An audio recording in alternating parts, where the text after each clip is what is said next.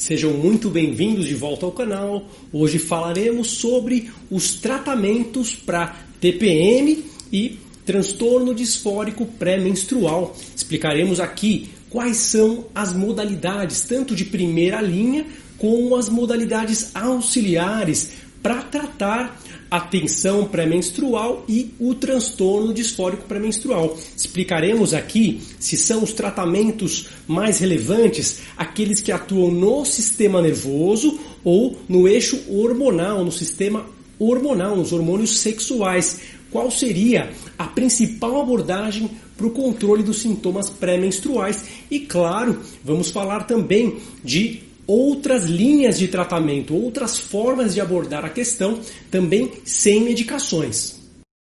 Sou Bruno Machado, este é meu canal em que faço vídeos sobre saúde mental, sobre psiquiatria, temas de medicina e, claro, temas também ligados ao bem-estar. Falaremos hoje particularmente de uma condição médica bastante importante relativa à saúde das mulheres. Claro, todos sabem, tanto a tensão pré-menstrual ou o transtorno disfórico pré-menstrual, que é a versão mais severa, são problemas muito significativos que impactam a vida de muitas mulheres. São quadros frequentes, especialmente a tensão pré-menstrual, mas também não é raro a gente ver os quadros de transtorno disfórico, que seria aquela versão da TPM muito mais intensa, com sintomas mais graves. A verdade é que se eu pudesse caracterizar a TPM, tensão pré-menstrual, e sua versão mais severa, transtorno disfórico pré-menstrual, a primeira eu diria que é extremamente desconfortável. A segunda já diria que é um quadro devastador, um quadro muito grave. No primeiro quadro, menos agressivo, a gente vê sintomas ansiosos, alguns sintomas depressivos, sintomas físicos também, claro, presentes, desconforto nas mamas, inchaço, os sintomas é, gerais da TPM acontecem é, de maneira muito desconfortável, no entanto, não existe uma perda do funcionamento. Já no transtorno disfórico pré-menstrual, as alterações severas de humor que acontecem fazem com que os pensamentos fiquem extremamente negativos. Existe um pessimismo muito grande e até mesmo uma distorção da racionalidade devido a esses pensamentos. Por vezes as alterações são até cognitivas, ou seja, o raciocínio fica muito prejudicado, a mulher não consegue se concentrar, não consegue manter o foco, tem uma ansiedade fora de controle e isso impede que ela tenha um funcionamento adequado, seja no trabalho, seja em casa, seja nas relações sociais. É um quadro que realmente incapacita, com duração às vezes de uma semana, mas às vezes podendo chegar a duas semanas, ocupando toda a fase após a ovulação. Então não resta dúvida que para ambos os quadros é muito importante procurar ajuda precocemente, até porque com o passar dos anos, à medida que os ciclos vão se repetindo, a tendência é o agravamento até que se atinja a menopausa. Então vale muito a pena procurar ajuda, existem bons tratamentos e o objetivo hoje é discutir exatamente quais são as principais abordagens. Vale antes fazer uma ressalva que nem todo o quadro de pior da ansiedade antes da menstruação é igual a TPM. Existem mulheres que têm transtorno de ansiedade generalizada com piora antes da menstruação.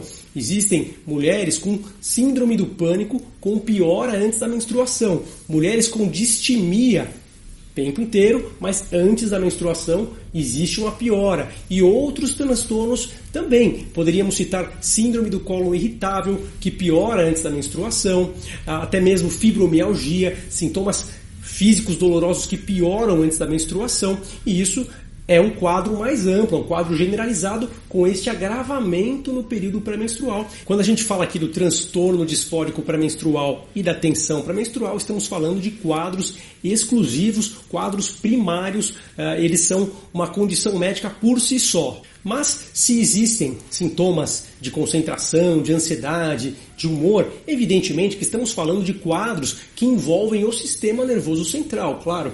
Mas Da mesma maneira, se o sintoma está relacionado à menstruação, existe uma evidente participação dos hormônios sexuais da mulher. Sem dúvida alguma, a fase lútea, né, a fase após a ovulação, está envolvida neste processo. Mas onde é que está o verdadeiro desbalanço? Será que o problema está no sistema nervoso central ou no componente hormonal? E as pesquisas mostram para gente que na grande maioria das mulheres que tem TPM, que tem transtorno disfórico pré-menstrual, não existe nenhuma alteração hormonal. Os hormônios se comportam exatamente como nas mulheres que não têm o quadro. E o problema então não se deve ao funcionamento, por exemplo, dos ovários, mas da interação com o sistema nervoso, as vias que estão envolvidas no humor, na concentração, no apetite a gente sabe que a expressão dos receptores e os efeitos que eles provocam no sistema nervoso central é influenciada por esses hormônios. Então, o sistema de serotonina, o sistema de dopamina, o sistema GABA, todos sistemas de grande relevância para o nosso bem-estar e existe um impacto na fase pré-menstrual relativo ao funcionamento normal dos hormônios. Ou seja, o problema não se deve aos hormônios, mas à sensibilidade, à suscetibilidade do sistema nervoso central a essa flutuação hormonal. E isso, claro, tem aspectos multifatoriais, não tem uma causa só. Pode estar envolvido o fator genético, fatores psicológicos, sociais, comportamentais, questões relacionadas a hábitos como alimentação, atividade física, uma série de fatores, inclusive a questão da violência contra a mulher é uma questão muito relevante, é um tema que a gente precisa ficar sempre de olho muito aberto, porque impacta gravemente a saúde mental das mulheres. Então, todos esses fatores somados explicam a vulnerabilidade que o sistema nervoso tem à flutuação hormonal, levando a sintomas de TPM, de transtorno disfórico pré-menstrual. Mas, como prometido, vamos agora falar do tratamento, né? Como que a gente obtém os melhores resultados. Como é de se esperar? Se a gente está falando que o desbalanço central ocorre no sistema nervoso, é evidente que a ação de primeira linha, os remédios que terão melhor resultado, são exatamente medicamentos que atuam no sistema nervoso central. E eu vou destacar aqui aqueles que têm melhor resultado. Exatamente, os inibidores da recaptação de serotonina, poderia citar, por exemplo, a fluoxetina, a sertralina, a paroxetina e também os antidepressivos duais, que atuam sobre a noradrenalina e serotonina também, por exemplo, a venlafaxina, a duloxetina. Estes medicamentos têm a melhor resposta nos sintomas pré-menstruais e existe a possibilidade de prescrição exclusiva no período pré-menstrual e também a possibilidade de prescrição no mês inteiro, respeitando-se, é claro, as contraindicações e, evidentemente, que não é um remédio só que é melhor para todo mundo. Para algumas mulheres, dependendo do peso, vai ser um remédio, dependendo do temperamento, uma mulher mais impulsiva, vai ser um outro medicamento. Para aquelas mulheres que têm dificuldade de dormir, uma outra medicação. Todos nessas duas famílias que eu falei, mas respeitando-se a característica de cada paciente e dos sintomas apresentados. Mas como falamos de um quadro aqui bastante importante, com muita diferença de paciente para paciente, é muito importante a gente frisar que existem as segundas modalidades de tratamento, a segunda linha que a gente fala, né? São aqueles tratamentos que podem ou substituir esta primeira opção ou complementar. Substituir quando não existe a possibilidade de uso por uma contraindicação ou quando não existe a resposta. E aí a gente busca uma outra alternativa. E eu destacaria para as mulheres que não podem utilizar antidepressivo os tratamentos hormonais, os tratamentos que bloqueiam a ovulação. No entanto, é um tratamento de segunda escolha porque não dá tanto resultado e também por ser algo mais agressivo. Né? Quando a gente trabalha com os hormônios de uma maneira tão impactante, existe uma intervenção muito mais intensa do que propriamente modular aqueles neurotransmissores como fazem os antidepressivos. Então, por isso, é um tratamento que pode dar mais efeitos adversos, é um tratamento que não dá tantos resultados quanto aquele tratamento direcionado ao sistema nervoso central, mas é possível. E com esta finalidade de fazer o bloqueio hormonal, a gente destaca os comprimidos que são contraceptivos contendo drospirenona, um comprimido que é capaz de bloquear a ovulação. Também tem outras estratégias, por exemplo, adesivos de estrogênio.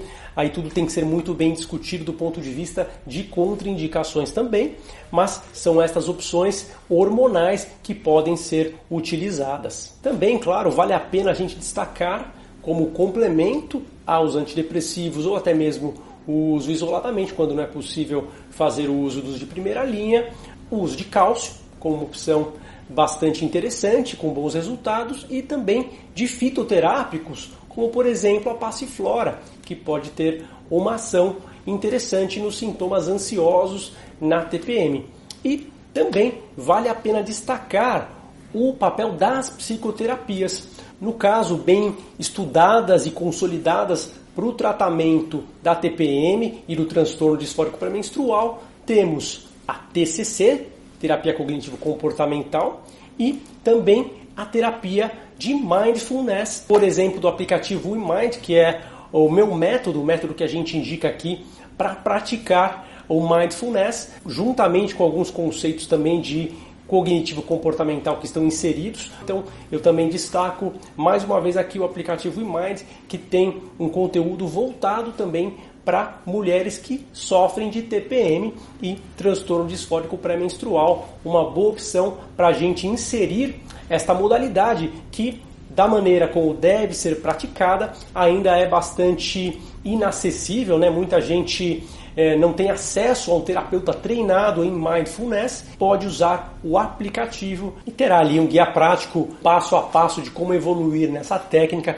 como se desenvolver podendo complementar, evidentemente, também com uma terapia cognitiva comportamental, podendo complementar com a terapia medicamentosa guiada pelo seu médico, psiquiatra ou ginecologista, né? muito bem prescrito e acompanhada, sempre lembrando aqui que o objetivo não é que ninguém venha a se automedicar, mas divulgar conhecimento, informação para que você possa se beneficiar cada vez mais. Vou ficando por aqui, este é meu canal. Se você está gostando do conteúdo, não deixe de curtir, de compartilhar com as pessoas de quem você gosta, familiares, amigos. Inscreva-se aqui no canal para que a gente continue mantendo este contato, para que você siga os conteúdos que estão por vir. Se quiser também deixar aqui o seu depoimento, a sua impressão, eh, como você percebe essa questão da TPM, fique à vontade, será muito bem-vindo e a gente se vê no próximo vídeo. Tchau, tchau.